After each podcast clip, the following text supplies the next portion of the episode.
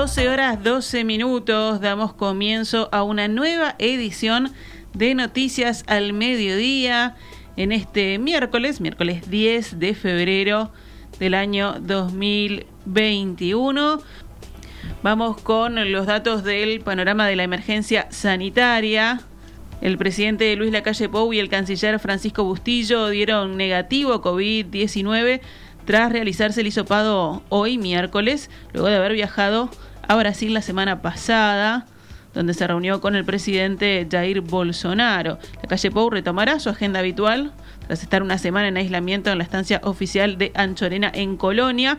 Eh, mañana jueves tiene previsto ir a Las Piedras para visitar el Hospital de ACE y el Instituto Nacional del Vino, el INAVI. Además eh, tiene en agenda ir a la Escuela de la Armada por el Día de la Prefectura. Quien también dio negativo fue el intendente de Salto, Andrés Lima, por lo cual también volverá a sus actividades presenciales. El jerarca departamental confirmó la noticia en su cuenta de Twitter. Hoy miércoles nos han dado el resultado del test y ha sido negativo. Vuelvo a las actividades presenciales habituales gracias a la contención familiar que está siempre y a ustedes por todos los saludos y buenos deseos. Sigámonos cuidando. Estamos bajando los casos, escribió en esa red social. Se trata de la segunda vez que el intendente debe hacer cuarentena y esperar el resultado de un hisopado por estar en contacto directo con un caso positivo de COVID. Y si vamos a los datos, a las cifras, ayer volvió a bajar la cantidad total de personas que cursan la enfermedad COVID-19, ahora son 5.375, es decir, un centenar menos que el día anterior. 76 de ellas están en CTI. Esto refiere a una, una persona más que en el registro oficial del lunes. Los contagios nuevos de la jornada fueron 506 en 6.563 test, lo que implicó una positividad del 7,7%. El promedio diario de positividad en los últimos 7 días es del 8,5%. Recordemos, el pico del año fue en enero, el 11 de enero con 14,6%. Andrés Ferragut, que es integrante del área de modelos y ciencia de datos del Grupo Asesor Científico Honorario del GACH, dijo que si se mantuviera la actual tendencia, a fines de este mes, a fines de febrero, se recuperaría el control de la pandemia con 200 casos diarios. El científico destacó, hablando con Radio Carve, que desde el 16 de enero se registró una bajada tanto en la cantidad de casos diarios como en los casos activos y que eso se puede tomar como una con una alegría cautelosa. Ferragut indicó que para poder decir que pasamos una primera ola deberíamos volver a una situación de control que tuvimos durante buena parte del año pasado y por eso señaló que se fijaron el objetivo de llegar a 200 casos por día para que el sistema de rastreo pueda funcionar correctamente. Como advertencia, observó que el comienzo de las clases significa un desafío porque va a implicar mayor movilidad. Ayer murieron nueve personas con COVID-19 en Uruguay que tenían entre 49 y 89 años de edad. De esta forma, nuestro país superó ya los 500 fallecimientos desde que se detectó el primer caso en Uruguay el 13 de marzo. La suma al día de ayer es de 506 decesos, casi la mitad de los cuales se produjo desde el 9 de enero pasado.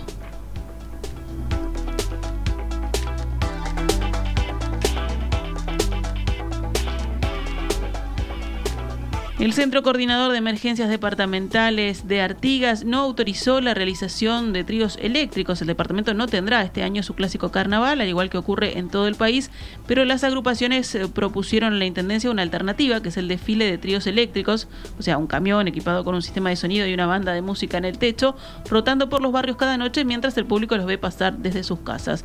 Sin embargo, el SECOED de Artigas respondió negativamente a esta iniciativa, según explicó al medio Artigas Noticias el doctor Marcos Director departamental de salud.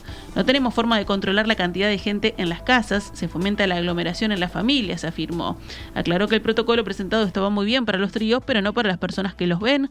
Se puede generar muchísima aglomeración en los domicilios y sabemos que el 85% de los contagios son intradomiciliarios. En este momento que venimos bajando los casos, tenemos que cuidarnos aún más para tener más adelante la fiesta que la gente merece, afirmó Leonardi, como decíamos, director departamental de salud en Artigas.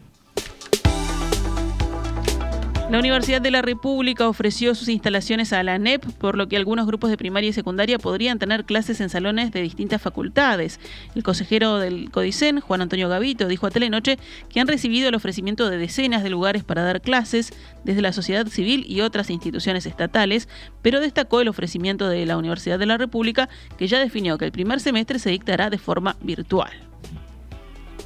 Somos optimistas, se está trabajando mucho, hay un plan de inversiones también de mantenimiento, hay todo un plan, digamos, de eh, preparación de los trabajos. El día 17 se incorporan todos los cuadros para ver cómo cerró el año pasado y cómo se hace el aprestamiento para el año que viene, de modo que están, están dadas las condiciones como para que esto se haga dentro de la anormalidad que impone la pandemia de la mejor manera.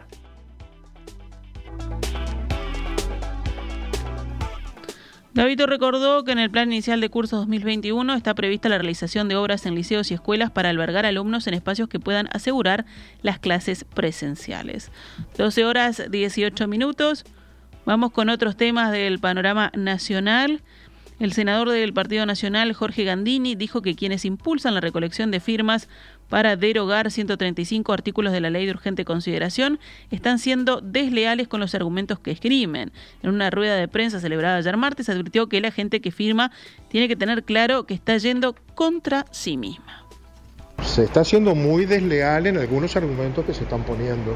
Hoy acabo de ver algunos panfletos, volantes, que dicen cosas que son francamente mentiras. Y engañar a la gente no es, no es ético ni es democrático. Yo creo que tenemos que dar un debate sobre los contenidos de la luz. La gente tiene que saber cuando firma qué es lo que va a volver. Es decir, contra qué firma. Tiene que saber contra qué firma. Es decir, firma, por ejemplo, para que caiga el agravamiento de las penas a delitos como la violación, el abuso sexual, el, abuso, todos los delitos sexuales. Van a volver para atrás, van a volver para atrás algunas penas a menores que cometen los delitos más graves. Van a volver a cinco años como máximo para el homicidio, especialmente agravado, para eh, la, violación, para el abuso sexual, etcétera, que se agravaron y después puede poner hasta 10 años por más que lo cometa un menor. Van a volver a cinco como máximo vamos a volver atrás en las medidas que estamos tomando para rebajar el combustible. Va a quedar igual de caro, no va a haber camino de retroceso. En la educación, vamos a volver al corporativismo gobernando la educación. No es votar o firmar contra el gobierno, estamos firmando contra una ley que tiene una cantidad de cambios importantes que nosotros defendemos. Pero ese debate no se da, se da un debate de consignas, muchas de las cuales no son verdad, y eso a mí me molesta bastante. La intendenta de Montevideo, Carolina Cose, dijo ayer que en breve y largamente dará su opinión sobre la recolección de firmas para convocar a un referéndum derogatorio de la ley de urgente consideración. En conferencia de prensa dio a entender que no piensa opinar sobre la actitud de compañeros suyos del Frente Amplio cuando se le pidió opinión sobre la actitud del intendente canario, Yamandu Orsi, ante estas firmas. Cose ratificó que ella misma firmará para la derogación y recordó que se opuso a la LOC cuando era senadora. El intendente de Canelones, Yamandu Orsi, también firmó por la derogación, pero adelantó que no hará campaña para recoger adhesiones. No tengo tiempo, quienes tenemos responsabilidad de gobierno, Dijo, si salgo a juntar firmas soy un irresponsable, no estoy saliendo a buscar firmas porque no tengo tiempo. Eso fue lo que declaró Orsi el lunes hablando con emisora del Sol. El jefe comunal canario fue claro, no obstante, en su posición contraria a la LUC, dijo que su principal discrepancia con esa norma es que el estilo de llevarse puesto todo y el hecho de que el gobierno anulara el debate público con un tratamiento urgente. El Frente Amplio impulsará una ley para regular el etiquetado de alimentos, así lo confirmó a través de su cuenta de Twitter la diputada Cristina Lustenberg. La decisión fue tomada tras la reunión que mantuvo la bancada de diputados y fue explicado y confirmado por Lustenberg en esa red social. El etiquetado de alimentos y los entornos alimentarios deben ser parte de una política pública que focalice en temas de salud de la población, que por su importancia no puede sufrir los vaivenes que los gobiernos de turno y no puede tampoco regularse por decreto del Poder Ejecutivo, dijo la legisladora, y agregó que estos temas requieren quieren políticas de Estado permanentes, integrales y concretas. Con la ley se buscará según Lustenberg, garantizar el acceso a información clara, oportuna y veraz sobre alimentos y bebidas, fortalecer el derecho a la información, proteger a la población infantil y adolescente de la publicidad de alimentos, promover el consumo de alimentos saludables en centros educativos y hábitos alimentarios saludables en la población uruguaya, comenzando por la infancia y la adolescencia. Recordemos, el tema surge luego de que comenzara a ser obligatorio el roturado frontal de alimentos desde el pasado primero de febrero, normativa que obliga a los productos con exceso de azúcar, sal y grasas que tengan un octógono negro de advertencia. Así el etiquetado comenzará a fiscalizarse tres años después del decreto original de 2018 y luego de tres prórrogas en el plazo. La fecha de febrero quedó establecida en septiembre del año pasado cuando el Poder Ejecutivo emitió un decreto que modificó el original tras postergar por 120 días la implementación que sería en marzo del año pasado. Estas flexibilizaciones en los valores generaron diversas críticas.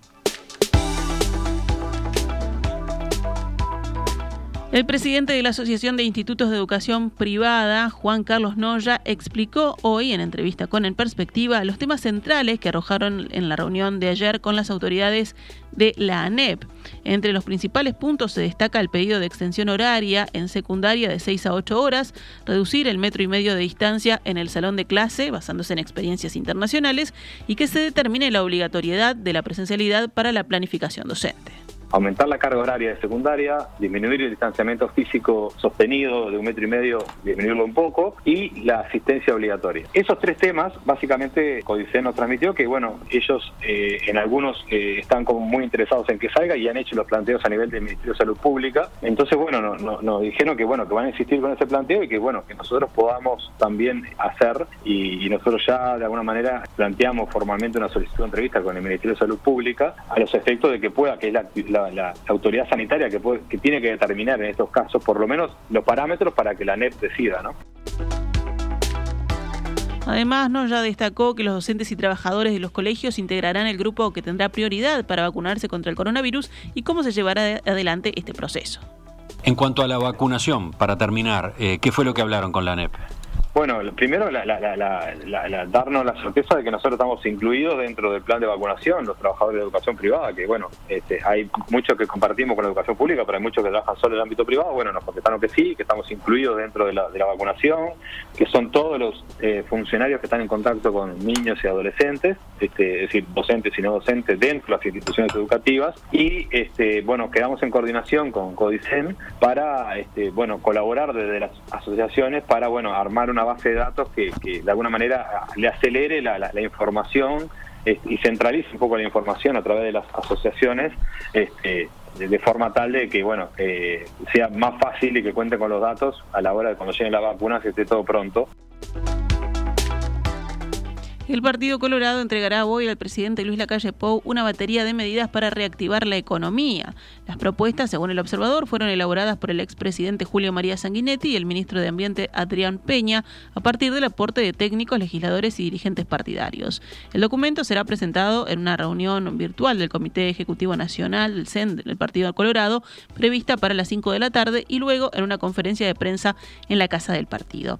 La nota periodística añade que el texto incluye propuestas de carácter social para los sectores más sumergidos, exoneraciones tributarias para las pequeñas y medianas empresas e incentivos para la ejecución de obra pública. Un grupo importante de dirigentes de Ciudadanos, el sector mayoritario del Partido Colorado, entiende, según el país, que es momento de reclamar con más fuerza la instalación de una mesa de negociación en la que estén sentados los líderes de la coalición de gobierno. No podemos ser espectadores y nada más. Las buenas noticias son de ellos y cuando son malas la responsabilidad ahí sí es compartida entre todos los socios, comentó a ese medio un legislador de Ciudadanos que prefirió mantener su nombre en reserva para evitar un escenario de confrontación. En un encuentro que mantuvieron legisladores de Ciudadanos el primero de febrero, en la que también había algunos integrantes de ballistas, el trato del gobierno a los colorados fue el tema casi excluyente de conversación.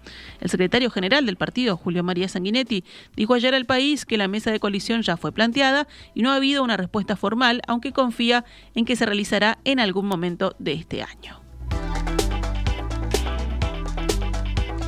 Consultado sobre la posibilidad de instalar una mesa de diálogo de la coalición multicolor, el secretario de Presidencia, Álvaro Delgado, dijo al país que existe un ida y vuelta permanente con todos los socios. En cuanto a la instancia proclamada por colorados y cabildantes, Delgado comentó que el presidente de la calle Pou ya expresó públicamente que no lo descarta.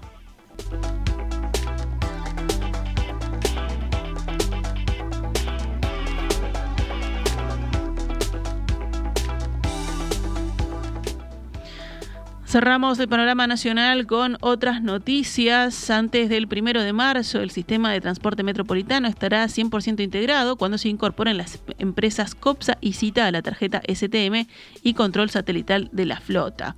El fin de semana pasado se sumó la empresa Tala Montevideo Pando. Y mañana jueves el director del Ministerio de Transporte, José Lo Hernández, se reunirá con la intendenta de Montevideo, Carolina Cose, para ultimar detalles de la puesta en marcha. La policía de Paysandú alerta a la población sobre personas que se hacen pasar por funcionarios de la salud para realizar delitos. Los falsos trabajadores sanitarios se presentan en domicilios domicilios, principalmente de adultos mayores que viven solos, vestidos con túnicas blancas. Según los datos recabados por la policía, con argumentos falsos, dicen que son de la Facultad de Psicología y que están realizando una encuesta o que están allí para dar información sobre la vacuna contra el COVID-19. Las autoridades advierten que los desconocidos lo que pretenden es ingresar a las viviendas para cometer ilícitos. En este sentido, se solicita a la población que ante la duda no permite el ingreso de estas personas a los hogares, llame inmediatamente al 911 o a la Dirección Departamental de Salud. La policía de Paysandú ha recibido consultas al respecto, pero no hay denuncias aún formales.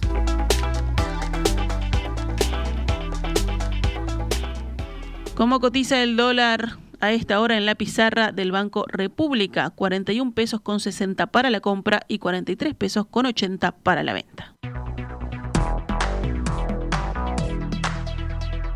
Estás escuchando CX32, Radio Mundo, 1170 AM. 12 horas 33 minutos, rápidamente vamos con el panorama internacional.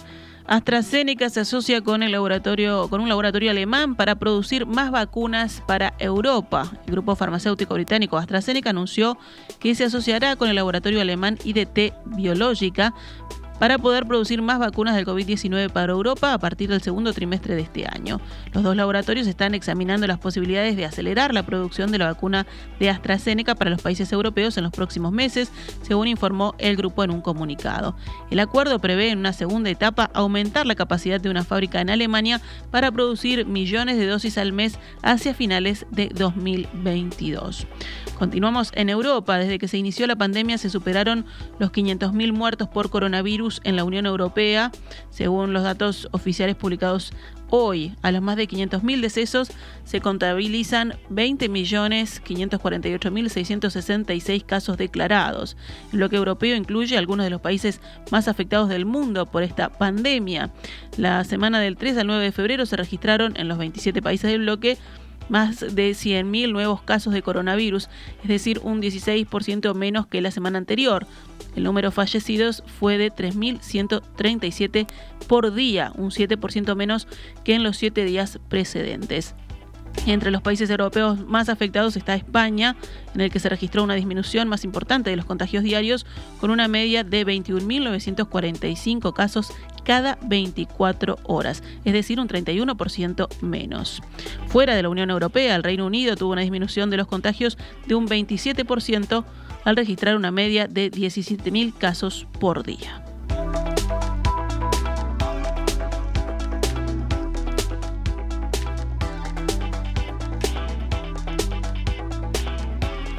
En el panorama deportivo ganaron Aguada y Trubil ayer, con lo que obligaron a sus respectivos rivales Nacional y Urunday Universitario a ganarles dos partidos seguidos para llegar a la final.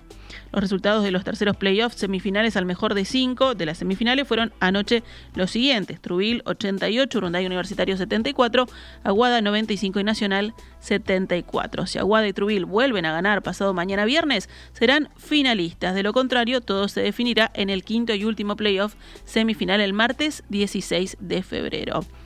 Si nos vamos al fútbol, Hoy y mañana se disputará la sexta de las 15 fechas del torneo Clausura que lidera Montevideo City Torque. Hoy jugaron a las 10 de la mañana en Belvedere, Liverpool Cerro Largo. Liverpool venció a Cerro Largo 3 a 2. A las 17 horas lo harán en el plan de Plaza Colonia Danubio. En el Viera, Wanderers Rentistas a las 19.15 horas y Montevideo City Torque Nacional en el Estadio Charrúa a las 21.45. Esa es entonces la primera parte de esta sexta fecha que se disputa hoy.